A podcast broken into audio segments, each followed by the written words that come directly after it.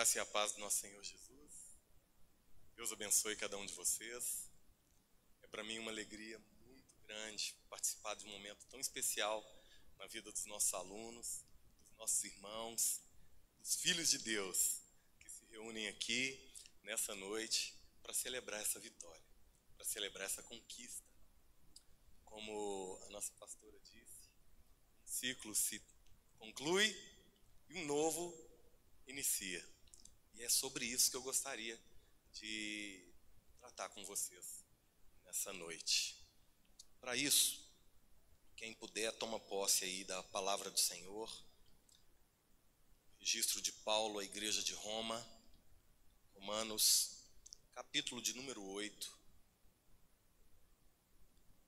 Nós vamos aqui do verso 12 até o verso de número 19. Glória a Deus. Romanos, capítulo de número 8, dos versos 12 ao verso 19. A palavra do Senhor nos diz assim: Assim, pois, irmãos, somos devedores, não a carne, como se constrangidos a viver segundo a carne. Porque se viverdes segundo a carne, caminhais para a morte. Mas, se pelo Espírito mortificardes os efeitos do corpo, certamente vivereis. Verso 14: Pois todos os que são guiados pelo Espírito de Deus são filhos de Deus. Porque não recebestes o espírito da escravidão, para viverdes outra vez atemorizados mas recebestes o espírito de adoção, baseado no qual clamamos Abba, Pai. O próprio Espírito testifica com o nosso espírito que somos filhos de Deus.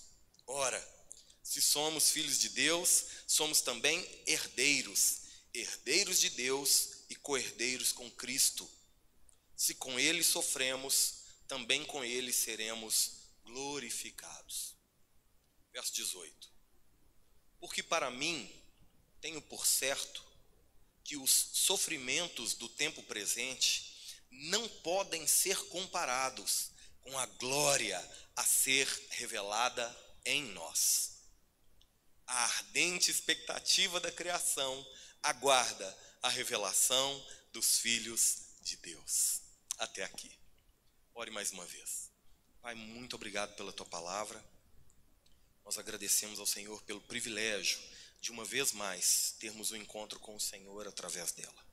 Ilumina, Senhor, o nosso entendimento, a fim de que possamos te honrar em tudo e em todas as coisas. Que conforme está proposto aqui, através das palavras do apóstolo Paulo, isso possa encher o nosso coração das verdades de que somos herdeiros e co-herdeiros com Cristo que assim, Senhor, possamos viver para a tua glória como filhos de Deus, em nome de Jesus. Amém. A carta de Paulo aos Romanos é um documento tremendo para a igreja. Também conhecido como o Evangelho segundo o apóstolo Paulo.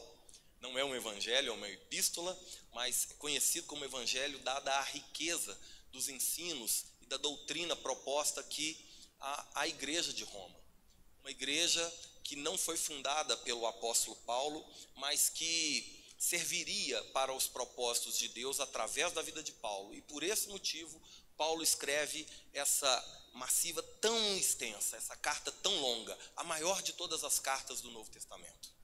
Escreve com um propósito muito específico: apresentar aos romanos qual era a interpretação bíblica da vontade de Deus que Paulo trazia, justificação pela fé, adoção pela fé, remissão de pecados pela fé, enfim, a fim de que os romanos, se valendo do ensino de Paulo, se unissem a Paulo no propósito que Deus tinha a ele. E esse propósito era fazer com que o apóstolo Paulo chegasse até a região da Espanha, o berço intelectual do mundo antigo, para então, a partir da Espanha, esse local estratégico de influência, o apóstolo Paulo apresentar uma filosofia não meramente humana, mas divina um ensino não pautado em preceitos humanos, em sabedoria humana, mas na palavra de Deus.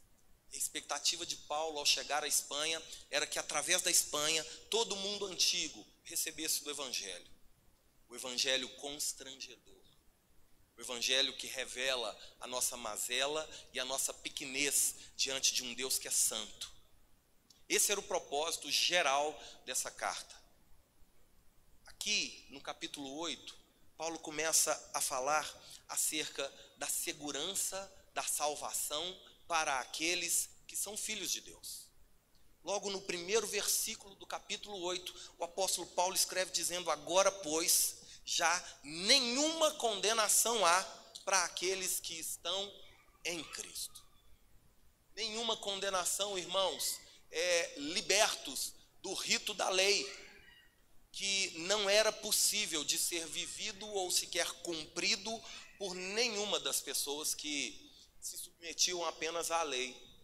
Mas o que Paulo está propondo é que a partir de um encontro com a pessoa de Jesus Cristo, a partir de um encontro com a palavra de Jesus Cristo, após nos rendermos a essa palavra e a essa vontade, nos constrangermos pela riqueza do Evangelho e então nos arrependermos das nossas falhas, pecado, transgressões, então teríamos os nossos pecados perdoados, seríamos remidos da nossa culpa e então salvos para a glória de Deus.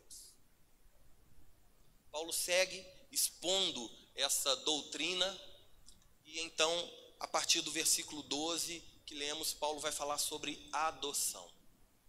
A igreja de Roma era uma igreja multiétnica, era uma igreja gentílica, mas com uma presença genti, é, é, judia muito grande. Haviam pessoas de todo o mundo antigo. Roma, naquela época, era a capital do mundo antigo.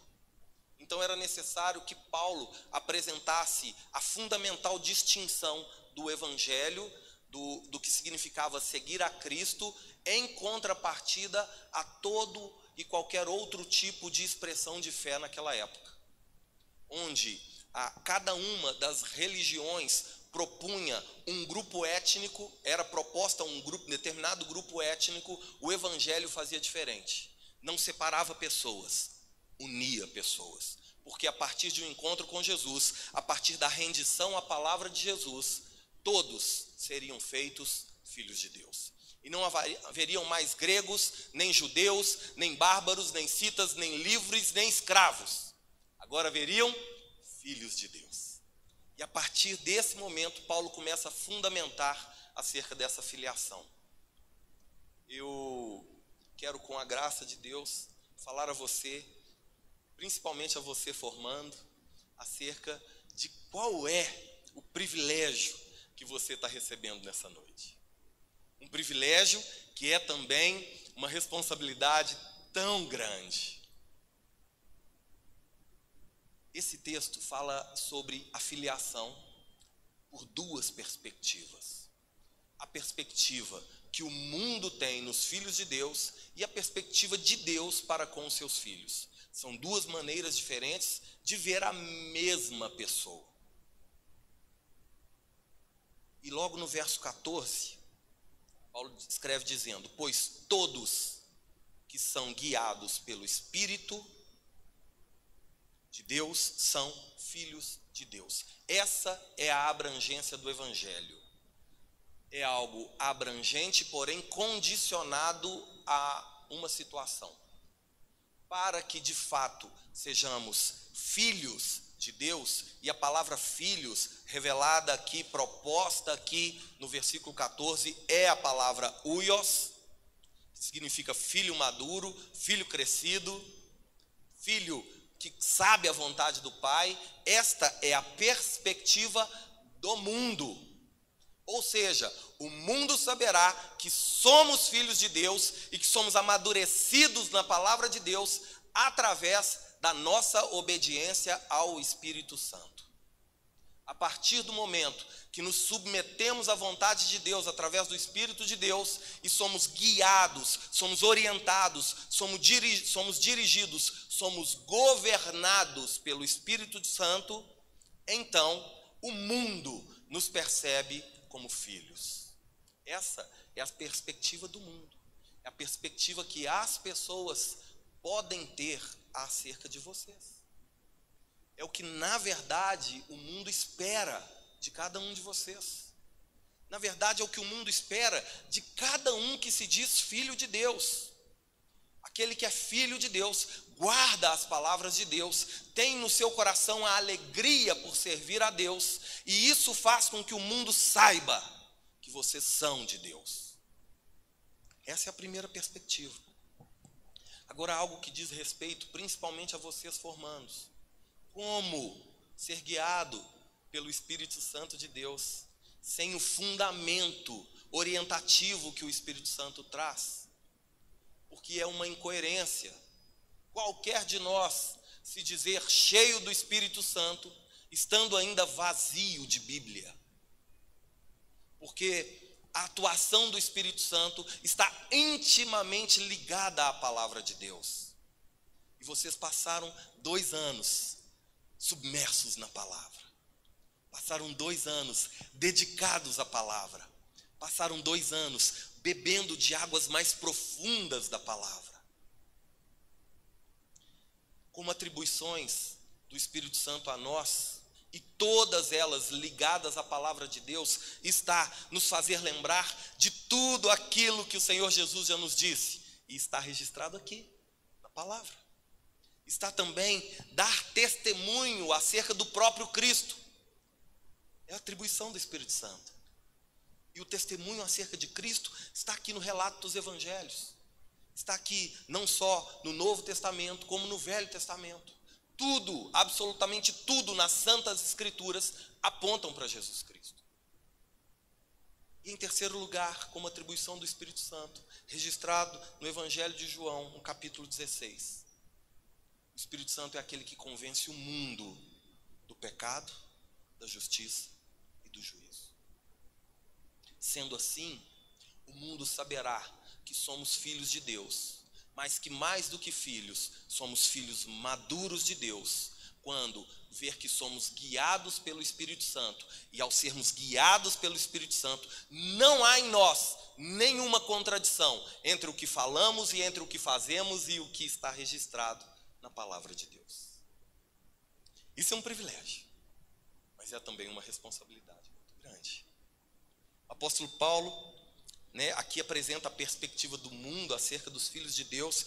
Então, no versículo 15, ele vai tratar de uma forma mais detalhada acerca dessa adoção. Ele já disse que todos que são guiados pelo Espírito Santo são filhos de Deus. Então, não são todos. Aqui, Paulo vai começar a fazer uma distinção entre o que é ser filho de Deus e o que é ser criação de Deus, ou apenas criatura de Deus. E no verso 15 ele diz assim: Porque não recebestes espírito de escravidão, para viverdes outra vez atemorizados, mas recebestes o espírito de adoção, baseadas na qual clamamos Abba Pai. Irmãos, a palavra adoção ou seja, o fato de termos sido recebidos como filho, é isso que adoção significa. Não éramos, mas fomos feitos, fomos recebidos como filho a partir do novo nascimento. E nesse novo nascimento houve a regeneração e fez com que tivéssemos uma nova mente, um novo coração, uma nova vida a ser vivida. Agora, para ser vivida não mais em função de nós mesmos ou para nós mesmos, mas para Deus e para a sua glória. A partir desse momento, essa palavrinha, adoção, ela começa a gerar em nós uma nova perspectiva de relação com Deus. A palavra adoção, uiotécia, do grego, significa aquele que passa a esperar a volta de Cristo. Só que esse esperar aqui não é uma atuação passiva da nossa parte.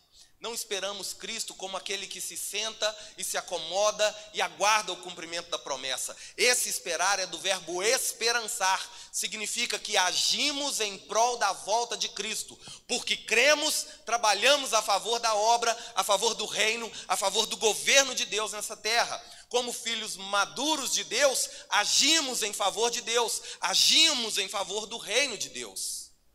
Não nos conformamos com esse mundo caído, não nos conformamos com a desconstrução da família, não nos, não nos conformamos com a destruição dos absolutos de Deus, pelo contrário, nos posicionamos contrário a isso e agimos de forma contrária a isso, não criticando, mas testemunhando que existe diferença, que é possível, é possível não mentir, é possível não roubar é possível não adulterar.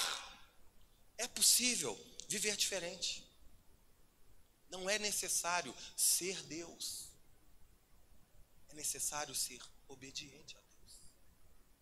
Isso nos lembra das palavras do salmista, lá registrado no capítulo 119, verso 11, que diz assim: Escondi, guardei no meu coração a tua palavra, ó Senhor para não pecar contra ti.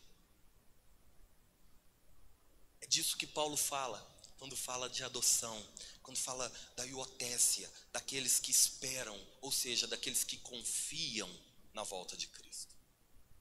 Nós cremos. E a nossa fé, a fé bíblica, ela não é uma fé de apenas acreditar, ela é uma fé de confiar. E aqui, como filhos de Deus, como uios de Deus, nós confiamos em cada uma das palavras que o Senhor nos deixou. Inclusive, já uma distinção entre filhos pequenos e entre filhos maduros está aqui. O filho pequeno, ele precisa ver para crer. O filho maduro, porque crê, ele vê. Ele não caminha em função das circunstâncias, ele caminha em função da convicção. É isso que o mundo espera de cada um de vocês agora. Que jamais sejam guiados pelas circunstâncias. Jamais sejam guiados em função das dificuldades, das tribulações e que por causa disso avancem ou retrocedam, mas que permaneçam constantes porque creem na palavra que o Senhor já lhes disse. Amém? Verso 16 o apóstolo Paulo introduz uma segunda figura para filho. Ele vai dizer assim no verso 16: O próprio Espírito testifica. Agora, Paulo está falando não da perspectiva do mundo, mas a partir da perspectiva de Deus. Como é que Deus vê os seus filhos? Como é que Deus se relaciona com seus filhos? Não mais o mundo, mas agora o próprio pai para com o filho. Verso 16: O próprio Espírito testifica com o nosso espírito que somos filhos de Deus. Essa palavrinha filho aqui, diferente da palavrinha do versículo 14, a palavra uios, aqui no verso 16 é a palavra tequinon, que significa filhinhos, filhos pequenos. E aqui é, na verdade, não é um termo pejorativo para filho, como apenas imaturo. Toda criança é, por essência, imatura. Não é algo pejorativo, é um estado é um momento. O que não se pode aceitar é que o filho permaneça para sempre imaturo. 10, 12, 15, 20, 30 anos de caminhada cristã, ainda lutando contra as mesmas dificuldades de quando era criança na fé. Isso não se pode mais. Por isso aqui fala da perspectiva de Deus, de como Deus se relaciona com os seus tecnon, com seus filhos, como aqueles que acabaram de ser adotados e receberam Deus como pai. Filhinhos, filhos pequenos, é uma figura da relação entre o papai e o filhinho. É uma forma carinhosa de relacionamento. Essa é a perspectiva de Deus.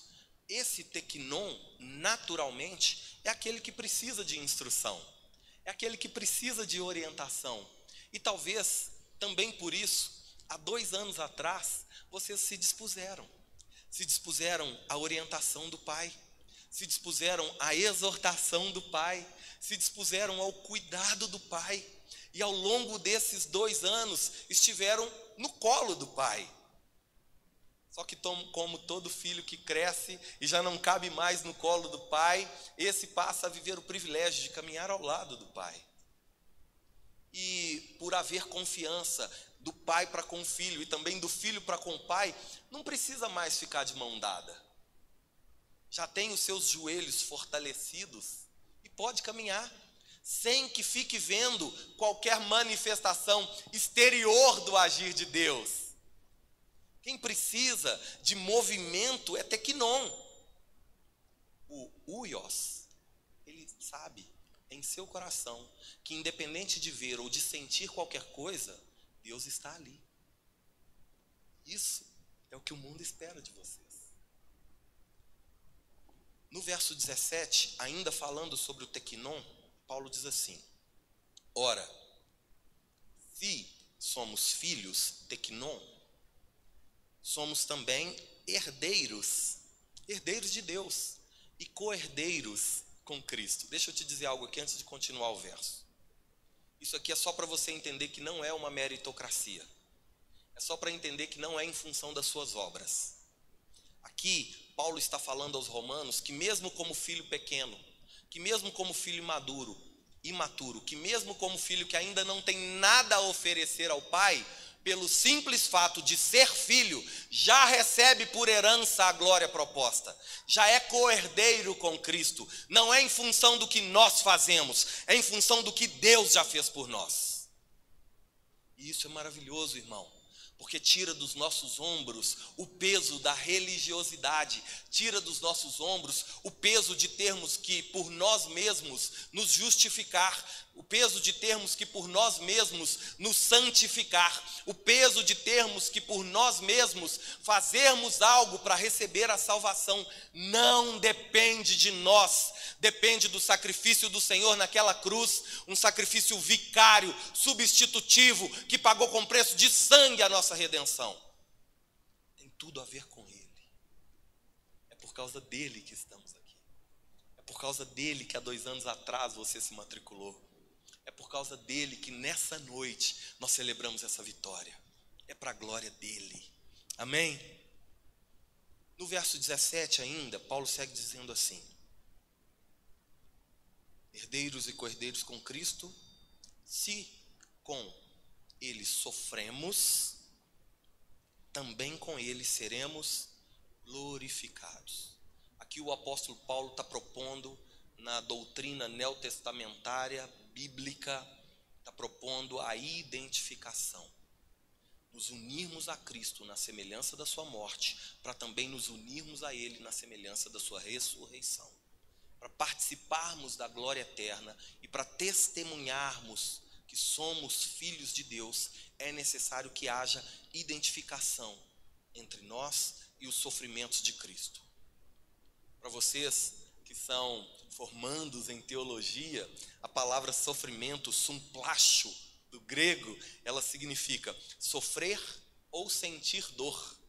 Ela significa sofrer males, passar por problemas, ser perseguido da mesma forma como Cristo foi. Isso é o que está proposto aos discípulos de Jesus. Cada um deles passou por terríveis provações, mas testemunharam da sua convicção de filhos, entendendo que a mais sublime de todas as vidas a serem vividas é a vida eterna ao lado do Senhor. E por mais que padeçamos por sofrimento, por perseguições, por injúrias, por calúnias ou por qualquer outro tipo de dificuldade, aquilo que está proposto e que foi conquistado por Cristo Jesus é mais sublime e é o que de fato deve nos fazer seguir adiante. Não caminhamos pelo que vemos, caminhamos pelo que cremos. Uma outra distinção entre o tecnon e o uios se apresenta. Nas tribulações, o filho pequeno cai, para, se atemoriza, nas tribulações, aquele que não está firmado na sua identidade de filho e tem convicção da sua maturidade de filho e do poder do seu pai, ele teme, ele treme, ele para. Não sei se cabe essa ilustração, mas eu me lembro quando eu era criança, não vou falar quando eu era pequeno não, porque é redundante. Quando eu era criança, minha mãe me pediu para que fosse ao mercado comprar um pacote de arroz. Naquela época dava para comprar um pacote de arroz. E eu me lembro que eu fui debaixo da palavra da minha mãe. Eu estou usando mãe aqui como exemplo de autoridade. A figura do pai. a figura do Senhor em nós. Então eu fui debaixo de uma palavra de alguém que era autoridade sobre a minha vida. Só que eu era pequeno ainda, criança, imaturo. E fui. E no caminho entre a minha casa e o mercado tinha um cachorro. Tinha um cachorro no meio do caminho, no meio do caminho tinha um cachorro. E eu me lembro que aquele cachorro olhou para mim, parece que não gostou de mim, ele me mostrou os dentes. E eu, sem coragem de retribuir aquela ofensa, voltei para casa, por medo do cachorro. Não cumpri a direção que aquela que era autoridade sobre a minha vida havia me dado. Porque ainda era filho pequeno.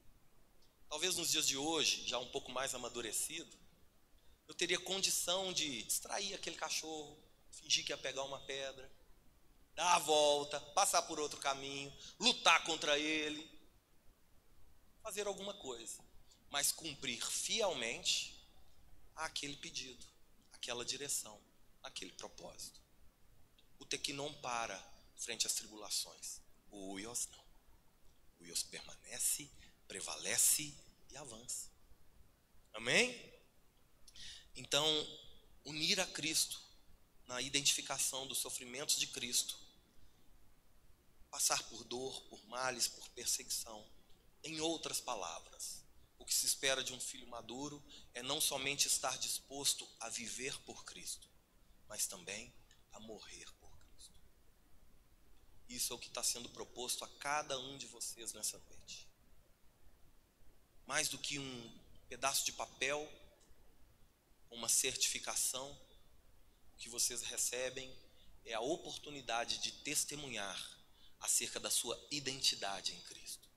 Filhos e filhos maduros, que não temem as provações, as perseguições e as dificuldades desse mundo mau.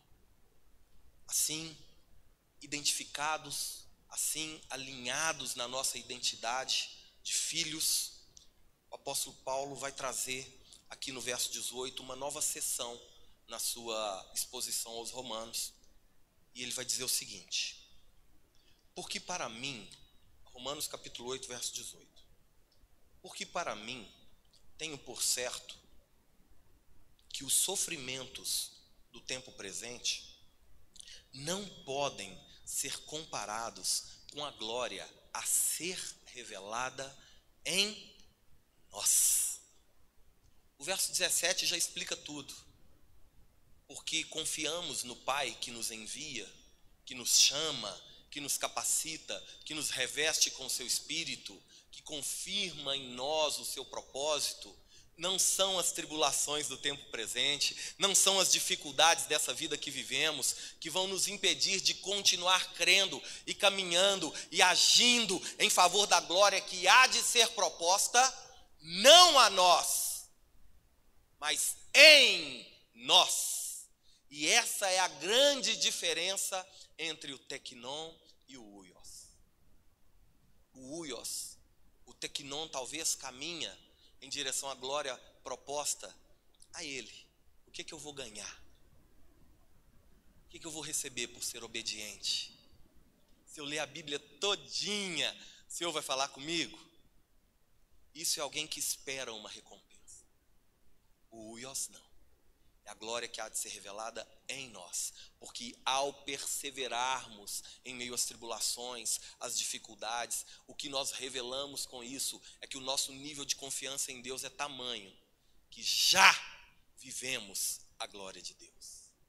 Não precisamos aguardar algo extraordinário acontecer. O que melhor poderia acontecer já aconteceu a partir do sacrifício do nosso Senhor naquela cruz. E aquilo é a maior prova de amor que existe por nós. E não precisamos mais submeter a Deus o nosso amor ou o amor de Deus a nós. Precisamos simplesmente tomar posse e viver como aqueles que já foram glorificados em Cristo Jesus. Amém? Para estes que perseveram em meio às tribulações, porque têm a sua identidade em Cristo preservada, porque sabem que não precisam ver para crer, porque já são maduros na relação com o Senhor, o apóstolo Paulo traz no versículo 9 a seguinte declaração: A ardente expectativa da criação aguarda a revelação dos filhos de Deus. E a palavra filhos aqui no verso 19, eu já vou concluir, é novamente a palavra uios. A palavra filhos crescidos, filhos amadurecidos, filhos confiantes.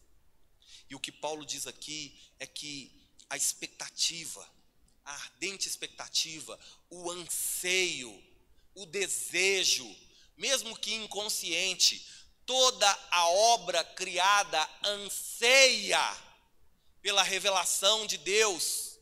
Toda a obra criada por Deus tem em si um vazio que só pode ser preenchido por Deus. Por isso toda ela sofre, geme pela manifestação de Deus. E o que Paulo está dizendo aqui no verso 19 é que essa ardente expectativa da criação aguarda a revelação dos filhos de Deus. A palavra criação aqui, palavra kitsis, que fala de toda a obra criada, animada ou inanimada, significa aqueles que são desprovidos da verdade.